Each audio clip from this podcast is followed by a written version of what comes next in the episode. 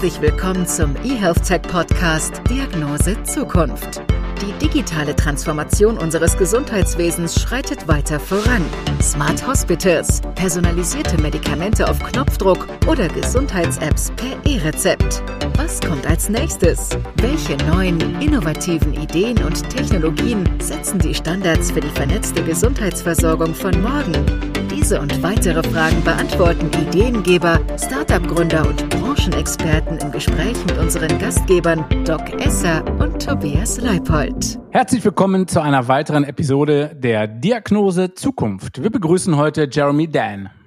Jeremy ist Leiter Digitalisierung und Innovation bei der Johanniter GmbH.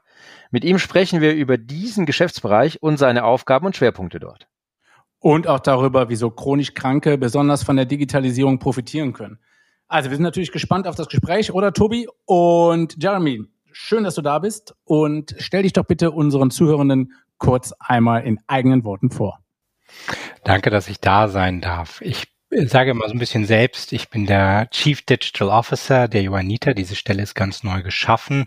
Ich bin seit August letzten Jahres da und äh, mein Ziel ist es natürlich, ähm, Services mehr aus der aus dem Gedankengut des Patienten zu denken, mehr aus der Sicht des Patienten zu handeln und Services für den Patienten zu etablieren.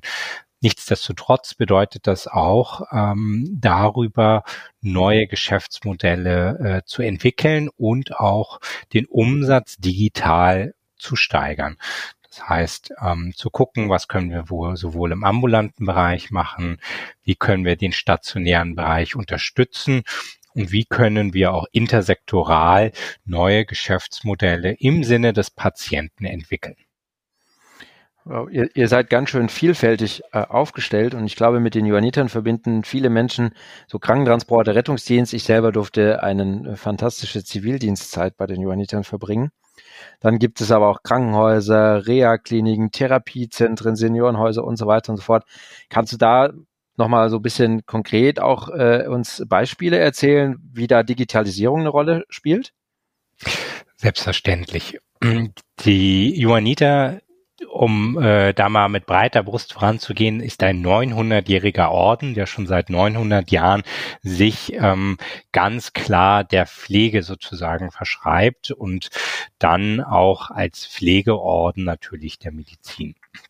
Ich von den äh, der Juanita GmbH gehöre zum medizinischen, klinischen Bereich. Das heißt, ähm, zu uns gehören dann wirklich die Akutfach- und Reha-Kliniken, die MVZs, die Seniorenheime, Hospize und ähm, dort vernetzen wir Pflege und äh, Therapie und aber auch High-End-Medizin.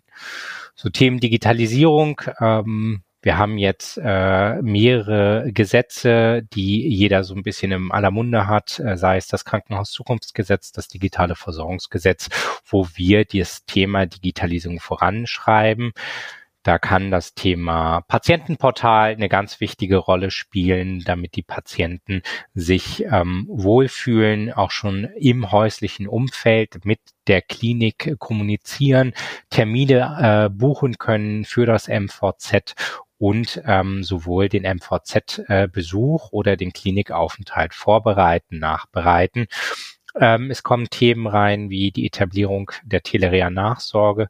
Das ist, äh, wenn ein Patient sozusagen in einer Reha-Klinik ist, ähm, drei Wochen kann der sozusagen seine Therapie sechs bis zwölf Monate fortführen von zu Hause aus digital mit äh, unserer Telerea-Nachsorge der Johanniter. Das sind nur einige Themen zu nennen. Natürlich kommen da noch viel mehr hinzu. Das finde ich außergewöhnlich. Ähm diese Telemedizin beziehungsweise die Telerehabilitation ist ja wirklich auch noch eine Seltenheit, auch bei sehr, sehr schon langjährig etablierten, insbesondere läuft es hier in Nordrhein-Westfalen bei den Orthopäden zum Beispiel noch als recht reines Modellprojekt, wenn ich darüber informiert bin, richtig informiert bin. Da sind die Johanniter aber wirklich weit. Wie kam es dazu? Also wer hatte die Idee, ey, wir müssen jetzt mal dringend uns in der digitalen Welt umschauen und eventuell da was äh, Neues mal angehen? Ähm, es ist natürlich so, dass äh, das Schöne ist, ich arbeite sehr eng mit unserem IT-Leiter zusammen, ähm, berichte direkt an den äh, Vorsitzenden der Geschäftsführung oder auch die gesamte Geschäftsleitung.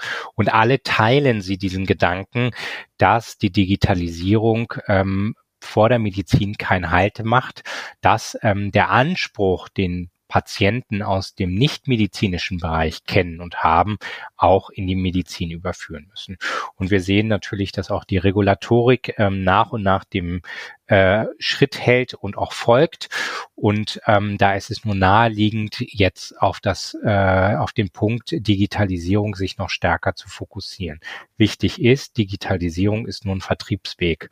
Das heißt, es ist ein neuer Weg zum Patienten. Ich kann gegebenenfalls auch noch stärker mich dem Patienten zuwenden, auch wenn der zu Hause ist. Aber im Grunde genommen ändert sich nichts. Wir machen Medizin wie äh, schon in den letzten ähm, 10, 15 Jahren. Wir kümmern uns um den Patienten und der Patient äh, kann sich sicher sein, dass er bei den Johannitern immer bestmöglich versorgt wird. Jetzt noch schneller, jetzt kontinuierlich und äh, aus einer digitalen Hand. Jetzt sagst du aber selber, mh, mm, nee, ich möchte es anders sagen. Äh, ich finde das Ding so ein bisschen das, äh, äh, das äh, Licht unter dem Scheffel stellen. Ähm, ihr habt den Johanniter Kompetenzcenter und seid damit auch die führenden IT-Dienstleister im Gesundheitswesen. Äh, welche Aufgaben umfasst das denn zunächst und ähm, wie nimmt das der Rest der Branche denn auf? Profitieren die von eurer Expertise oder sind die eher so, naja, zurückhaltend, vielleicht sogar neidisch? Die JCC, äh, kann ich mit Fug und Recht sagen, ist wirklich eine sehr, sehr starke ähm, klinische IT. Ähm, ich kenne natürlich aus meiner Vergangenheit und auch wenn ich links und rechts gucke, ähm, so Krankenhaus-IT und die JCC ist da sehr, sehr gut aufgestellt. Die JCC ähm, kümmert sich um das Thema IT und IT-Infrastruktur und bildet einfach die Grundlage für all die Themen, die ich jetzt angehe. Ohne die JCC würde das gar nicht funktionieren. Man muss einfach sagen, ich setze Services in Richtung Patient auf die JCC auf. Und die JCC zeigt ihre Stärke auch dadurch, dass sie ähm, auch externe Klinikbetreiber nach und nach gewinnen können, die sagen, ich baue auf die JCC als starken ähm, IT-Klinikpartner und ähm, die JCC nicht nur die Johanniter und die Johanniter-Einrichtung betreut. Jetzt äh, total spannend. Jetzt liegt dein Fokus ja, hast du gesagt, auf der Rolle der Patienten. Und du hast auch schon gesagt, dass ihr, ihr dadurch schneller und äh, vielleicht auch noch näher behandeln könnt oder den Patienten behandeln könnt. Und äh, wenn ich es richtig verstanden habe, liegt dein Fokus ja auch auf den, auf den chronisch kranken Patienten. Hm. Ist das speziell was für die Digitalisierung oder ist das eine Patientengruppe, um die wir uns vielleicht auch äh, besonders äh, kümmern sollten, dürfen? Sowohl als auch. Ähm, wenn wir uns einfach angucken, wir haben jetzt Pi mal Daumen direkte Gesundheitsausgaben von äh, gut 410 Milliarden Euro pro Jahr. Das heißt, wir geben pro Tag mehr als eine Milliarde Euro direkter Gesundheitsausgaben aus. Und dann können wir natürlich noch die indirekten hinzunehmen, aber mit den direkten ist das schon eine wirklich steigende Summe. Und ähm, circa 70 bis 75 Prozent werden für chronisch kranke Patienten ausgegeben. Diese Patienten sind natürlich im Grunde genommen unterversorgt und wir können uns durch die Digitalisierung viel besser um sie kümmern. Nehmen wir einfach Patienten, ähm, sei es kardiologische Patienten, onkologische Patienten, die ähm, eine kontinuierliche Betreuung durch den Arzt, durch die Klinik benötigen. Jetzt ist es aber so, die werden dann einmal pro Quartal, vielleicht einmal im Monat einbestellt. Und es ist ja in den seltensten Fällen so, dass ähm, Inzidenzen passieren, während sie in der Klinik sind.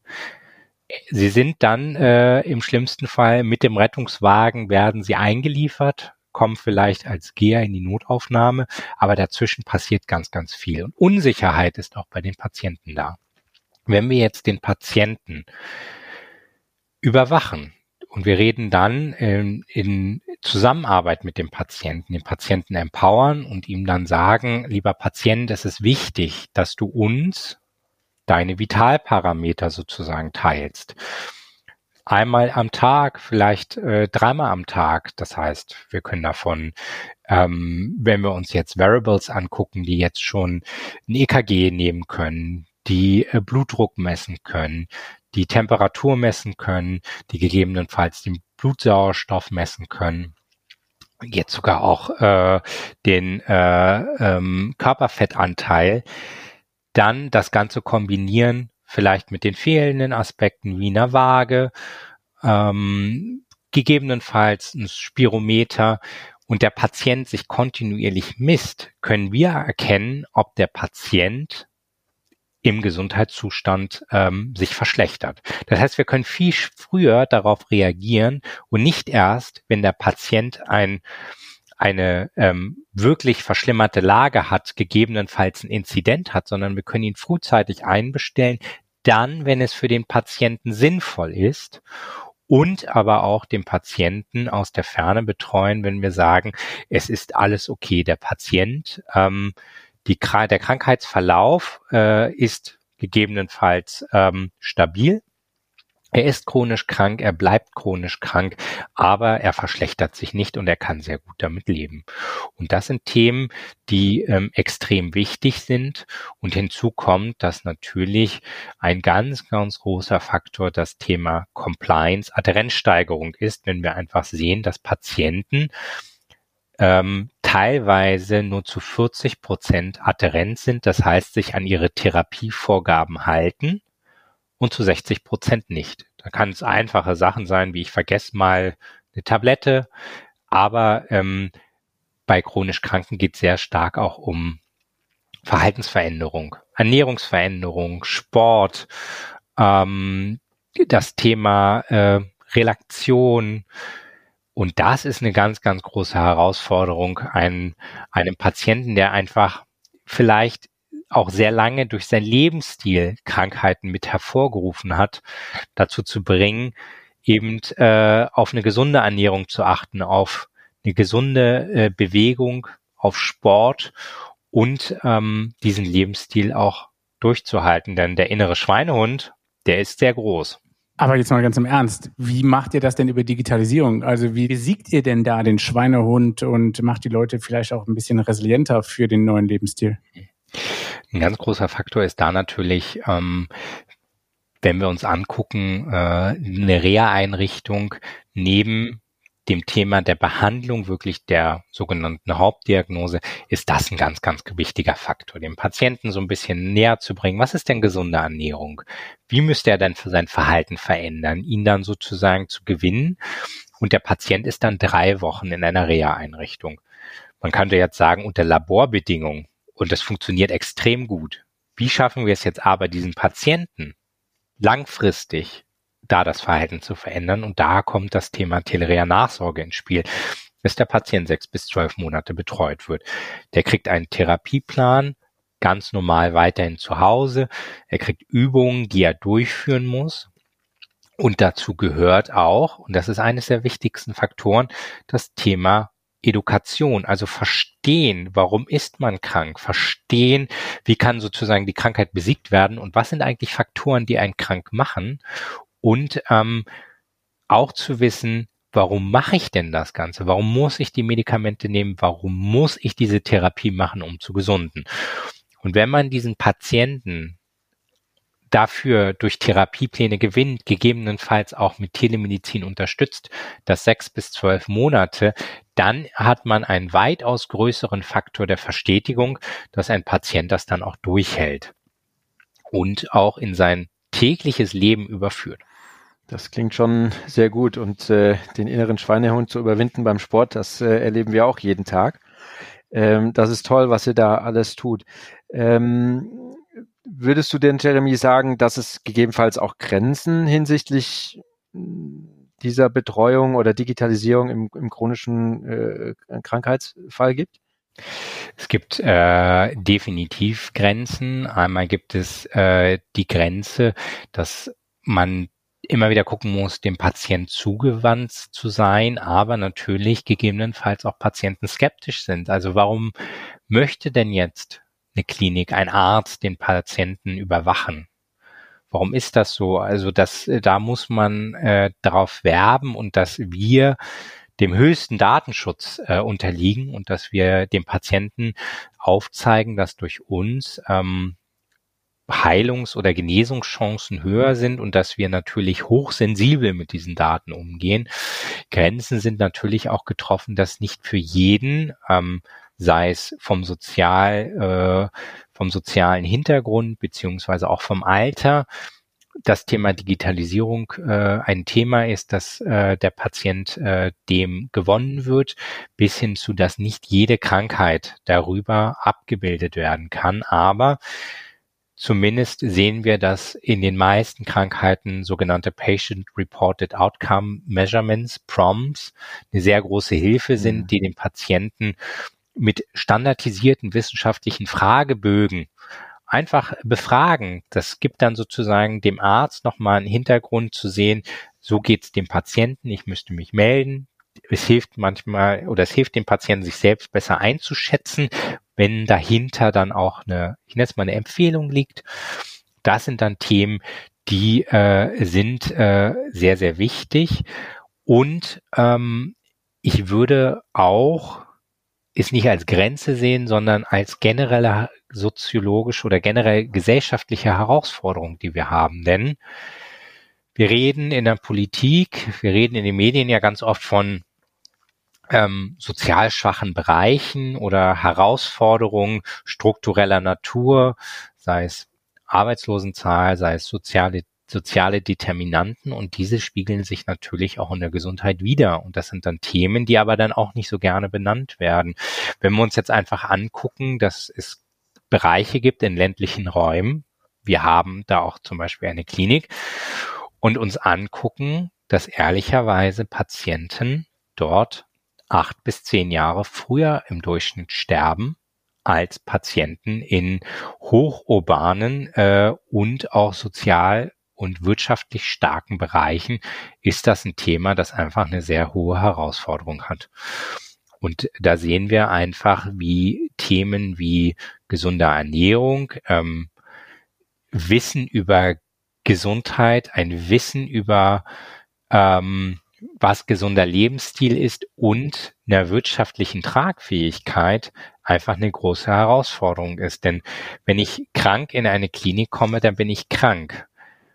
Aber das Thema Gesundheit fängt halt schon viel, viel früher an und muss bis dato einfach ähm, aus der eigenen Tasche bezahlt werden. Und dann sind ist das Thema gesunde Ernährung, salzarme Ernährung, Zucker, fettarme Ernährung, viel Sport, Bewegung, äh, wenig Alkohol, ähm, beziehungsweise kein Alkohol, keine Zigaretten.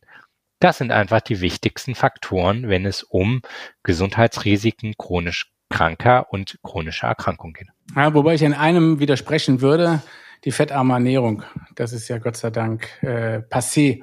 Ähm, ich sehe ein Problem bei deiner, ähm, bei deinem Wunschdenken und zwar äh, kommt ihr ja quasi mit eurem System ja nur an die bereits äh, Erkrankten ran, also die, die wirklich von Patienten sind. Ne? Du hast es ja gerade schon ähm, erwähnt. Das heißt, die Prävention, die müsste dann, glaube ich, nochmal einen anderen Ansatz haben, oder? Was meinst du? Ähm, selbstverständlich ähm, sehe ich das, was ich gerade gesagt habe, die ureigene Prävention, das braucht definitiv einen anderen Ansatz. Mhm. Ich sehe bei uns aber als das Thema Prävention natürlich die Vermeidung von weiterer Erkrankung. Das heißt, der Patient kommt rein und dann ist es unsere Aufgabe, den Patienten bestmöglich zu betreuen, dass er entweder geheilt wird, je nach Krankheit, oder ähm, so äh, gesund bleibt, wie es geht, dass seine Krankheit nicht degeneriert. Und ähm, was ganz, ganz wichtig ist, wenn einer eine chronische Erkrankung hat, rutscht er viel schneller in weitere chronische Erkrankungen, wird multimorbide und das wollen wir natürlich verhindern.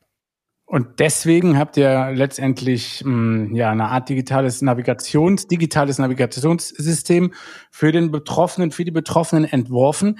Mh, hm, jetzt stelle ich mir aber wiederum die Frage: ähm, Habt ihr keine Sorge, dass sich hm, Patienten dann zu sehr auf diese digitale Überwachung ähm, verlassen? Und wie stellt ihr denn sicher, dass die Technik auch immer wieder richtig funktioniert?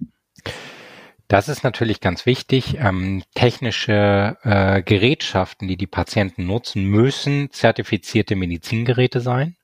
Das heißt, ähm, die müssen von äh, Hause aus äh, genau diese ähm, technischen Herausforderungen erfassen. Auch das Thema, dass äh, ein Ausfall oder ähm, ich nenne es mal falsche Datenübermittlung, ähm, dass das ausgeschlossen werden muss, beziehungsweise dass dann darauf reagiert wird. Aber ein Arzt guckt ja auch letztendlich noch drüber und äh, verifiziert, ob diese Daten, die dort überhaupt erfolgt sind, sinnvoll sind, sinnhaft sind und ähm, sich dementsprechend ähm, das dann nochmal verifiziert. Wenn da eine Herausforderung ist, kann der sich ja wieder proaktiv, und das ist ja der Sinn dahinter, beim Patienten melden.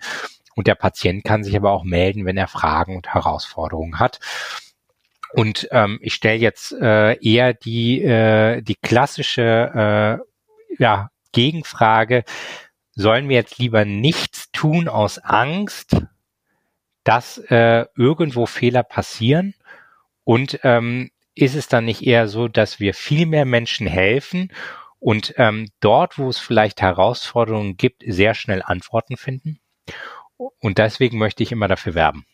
Mm, ja, das stimmt, da gebe ich ja völlig recht. Wobei ich mir natürlich auch immer die Frage stelle, inwiefern ähm, die Leute auch verunsichert werden durch eben zu viel Gemesse. Also ich habe noch gelernt, wer viel misst, misst, misst, völlig unabhängig jetzt von der Digitalisierung und dass die Indikation für sowas dann eben auch sehr gut gestellt werden muss. Aber du hast es ja selber gesagt, es handelt sich ja hier um chronisch, um teilweise chronisch schwerkranke Patienten, die sicherlich äh, von sowas dann profitieren werden.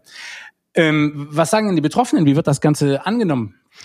Ähm, es ist natürlich so, dass wenn wir dem Patienten diesen, diesen Mehrwert aufzeigen, dann ähm, ist das ein Thema, dass sie dem natürlich auch äh, sehr offen gegenüberstehen. Und wir sehen, dass auch das Thema Gesundheit und ähm, das Thema Messen einen immer höheren Stellenwert bekommt, einfach dadurch, dass die Wearable-Industrie das uns auch vorgibt. Also ähm, das Thema Smartwatches und was kann ich damit alles messen.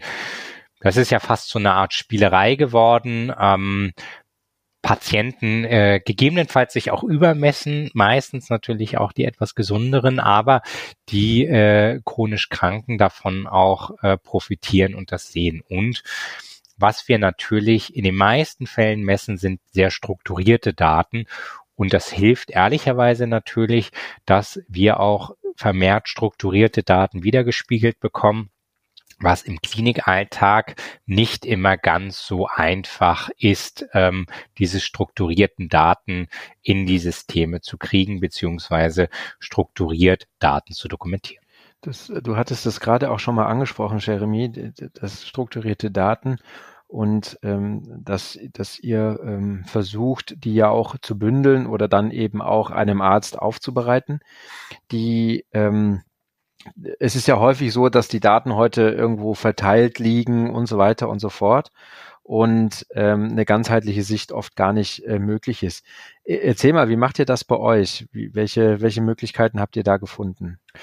Ähm, in der Tat ist es ist es und bleibt es natürlich auch eine Herausforderung bei uns. Ähm, das Ganze wollen wir dann ähm, über verschiedene ich nenne es mal Layer widerspiegeln, dass es ein Patientenportal gibt, das im Grunde genommen die Wahrheit für den Patienten widerspiegeln soll, dass dort die Daten des Patienten hineinlaufen dass ähm, ein Patient über ein Telemedizinzentrum betreut wird, ähm, das auch in enger Abstimmung mit unseren ambulanten Systemen und dass natürlich diese Daten ähm, bei der JCC in deren Rechenzentren gespeichert und jetzt gilt es, ähm, da zu gucken, dass wir dem Patienten ein eindeutige IDs sozusagen abzuweisen, äh, dass der Pat dass wir immer wissen, wer ist denn eigentlich dieser Patient im Grunde genommen. Und dann ähm, folglich diese Daten im Sinne des Patienten auch auswerten. Wir nutzen ähm, dafür jetzt ein äh, Business Intelligence Tool, ein BI-Tool, wo wir die Daten erstmal gruppieren, ähm, die Daten dann auch in, in äh, Container überführen, um sie dann im Sinne des Patienten dann auch auswerten zu können. Und äh, wir wollen natürlich selbst davon lernen, unsere Prozesse optimieren denn eines unserer hehren Ziele ist es natürlich, ähm, die, äh, die Prozesse im Sinne des Patienten optimal auszuspielen und auch damit unsere medizinische Exzellenz zu steigern. Du bist ja auch unterwegs hinsichtlich neuer Trends und Innovationen in der Gesundheitsbranche und beobachtest die ein oder andere Entwicklung. Hm, was denkst du, welche Trends sind denn gerade vielversprechend und äh, werden sich nach deiner Meinung dann auch durchsetzen und etablieren? Also wir sehen ähm, insbesondere ähm, ein wichtiger Trend, den ich immer gerne äh, äh, nenne, den äh, Leute sozusagen sich immer die Hände über den Kopf schlagen, aber ich glaube, äh, eines der größten ähm, ja, Technologietreiber auf eine gewisse Art und Weise ist einmal die Regulatorik, dass der Gesetzgeber sich immer stärker der Digitalisierung öffnet und auch ähm, nachzieht und das Thema ähm, ja, Gesundheit aus der Hosentasche zulässt. Und ähm, wenn wir uns jetzt einfach angucken, wie äh, Devices ja immer intelligenter werden, wie ähm, Gerätschaften wie auch einen äh, Herzschrittmacher ähm, intelligent ist und intelligent ausgelesen werden kann, wie das Thema Variables und die Ubiquität immer weiter gesteigert wird.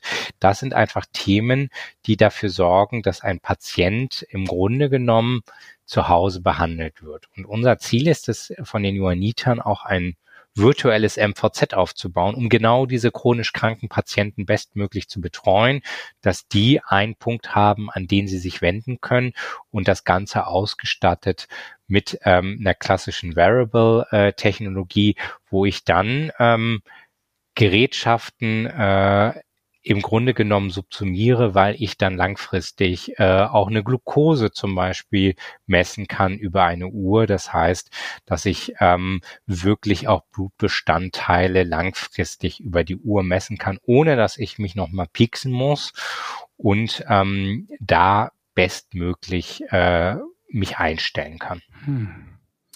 Super spannend, finde ich gut. Wir sind fast am Ende angelangt, mein Lieber. Und äh, auch wenn wir jetzt, glaube ich, wissen, dass du sehr in der digitalen Welt unterwegs bist, wenn wir natürlich ganz zum Schluss von dir noch erfahren, was ist denn deine analoge Gewohnheit, die sich definitiv niemals digitalisieren lässt? Meine analoge Gewohnheit ist natürlich, äh, wie auch ich irgendwann erkannt habe, dass äh, ich selbst was für meine Gesundheit tun muss. Ähm, ähm, von mich gesünder ernähren äh, ist natürlich das Thema, ich koche sehr gerne. Ähm, für meine Familie zu kochen, ähm, da auch immer wieder zu gucken, gesund zu kochen und das Thema Sport. Ähm, ich habe äh, ein Ergometer, eine Rudermaschine bei mir im Keller stehen. Ich gehe joggen und das sind natürlich Themen, die kann mir die Digitalisierung nicht abnehmen, sondern sie kann mich nur begleiten, indem sie mir hilft, mich zu tracken. Denn alles, was man misst, das verändert sich ähm, und treibt einen an. Und das Ganze äh, in einer Kombination mit Musik oder Hörbüchern ähm, lässt das Laufen und das Rudern noch mal leichter von der Hand gehen. Irgendwie rennen alle, Tobi, ne? Das ist wunderbar. es ist wieder eine sportliche Woche, lieber ja, Absolut. Und äh, ich glaube, auch wir sollten dann gleich mal die Schuhe wieder anziehen und äh, loslaufen. Jeremy finde ich gut. Ähm, vielen Dank für deine Einblicke und die auch die Ausblicke und äh, toll, dass auch die Johanniter sich da so um die Digitalisierung kümmern. Lieber Jeremy, wir hätten eine letzte Frage an dich und die lautet, wie deine persönliche Diagnose Zukunft lautet. Meine persönliche äh, Diagnose Zukunft lautet, dass äh, wir bald hoffentlich äh, in die Richtung gehen, dass ich immer noch warte, dass wir endlich diesen äh, Tricorder von Star Trek haben, der einen Patienten einfach super schnell diagnostiziert, äh, ich sofort weiß, was er hat und das alles aus einer Hand. ich denke, ähm, mit den Handys und den Wearables sind wir natürlich auf einem guten Weg und ähm, das äh, sorgt dafür, dass äh, das, ich sag's mal, das Krankenhaus bis hin zum Labor zu Hause wirklich ermöglicht. Also wir verraten dir mal ein Geheimnis, der Tobi und ich, ne? Wir bauen den gerade in unserer Garage. ne, Tobi, du kommst auch dieses Wochenende wieder vorbei.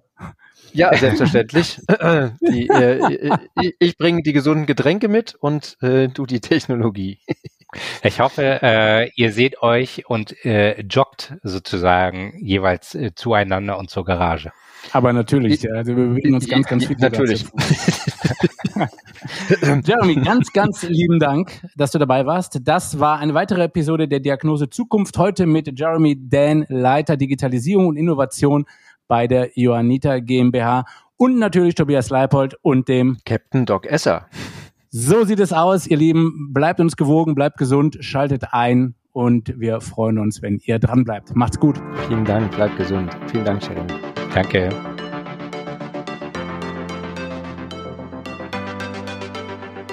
Wir hoffen, wir konnten Ihnen neue Denkanstöße geben und sind gespannt auf die nächste Episode Diagnose Zukunft.